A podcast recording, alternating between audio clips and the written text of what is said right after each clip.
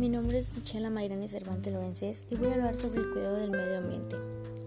Para hablar del cuidado del medio ambiente siempre es necesario recordar qué es y qué se incluye cuando se habla de este entorno, pues todos formamos parte de él y es esencial destacar cada detalle que integra el espacio que habitamos para así contribuir en mantener un planeta completamente conservado y lleno de vida. Para entender acerca de este tema es muy importante saber qué es el medio ambiente y el por qué es muy importante cuidarlo. El cuidado del medio ambiente representa todas aquellas conductas que los seres vivos deben tomar en pro a la salud de la naturaleza, con el fin de hacerlo un medio con más oportunidades y más provechos que satisfacen la vida de todas las generaciones. Todos los factores que permanecen al medio ambiente son modificantes del sistema, es decir, que cada uno de ellos puede determinar el curso, el avance y el deterioro de su existencia. De este modo, hacer hincapié en la recuperación diaria de la salud vital del ambiente es el objetivo, pues con el tiempo el desgaste ha sido predominante, conllevando a realizar reacciones inmediatas.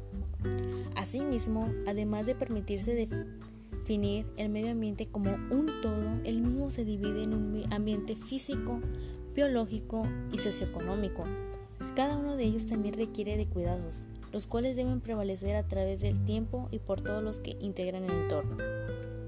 ¿Cuál es la importancia del cuidado del medio ambiente? Bueno, hoy en día se hace imprescindible mantener un ambiente bien cuidado para prolongar la vida de todos los seres vivos. Bueno, pues, el interés de hacer esto es un hábito para todos los que conforman el entorno natural. Es imposible mantener un ambiente cuidado cuando todo lo que se constituye se encuentra alterado y cuando ninguno de ellos es capaz de darse cuenta del daño. En nuestra actualidad cada vez contaminamos más. Cada vez hay más basura. Lo que podríamos hacer es dejar de tirarla, evitar usar plásticos, así como el unicel, y de preferencia usar botellas o frascos de vidrio, ya que esos tardan menos en degradarse. Usar lo que son cepillos de bambú y entre esas cosas. Ver qué es lo mejor para el medio ambiente podemos transmitir toda la información que se les presenta en las escuelas, en nuestra casa, para tener un mejor ambiente y sobre todo cuidarlo. Así como en la actualidad existe mucha tecnología, también existen formas de cuidar el medio ambiente, como usar el menor tiempo posible el aire acondicionado, eliminar la basura, electrónica siempre y cuando sea correctamente, y algo tan fácil como crear un espacio verde en tu vivienda o escuela. En tu casa puedes hacer lo siguiente.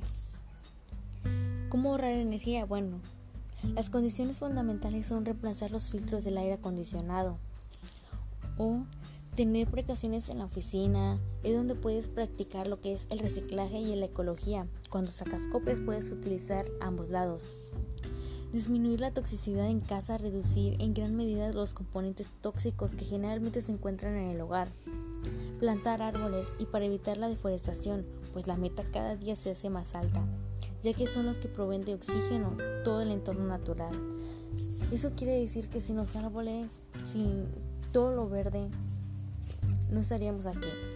Bueno, aparte de eso, en la calle puedes hacer lo siguiente, evitar quemar basura, hojas y otros objetos, así como hacer fogatas en bosques o en plena ciudad. En caso de tu escuela, puedes utilizar al máximo todos los artículos o productos antes de deshacerte de ellos y así evitar más contaminación. Otra medida también podría ser de que si tienes que ir a un lugar y te puedes transportar caminando sin necesidad de gastar gasolina, mucho mejor, así dejas de seguir contaminando. Gracias.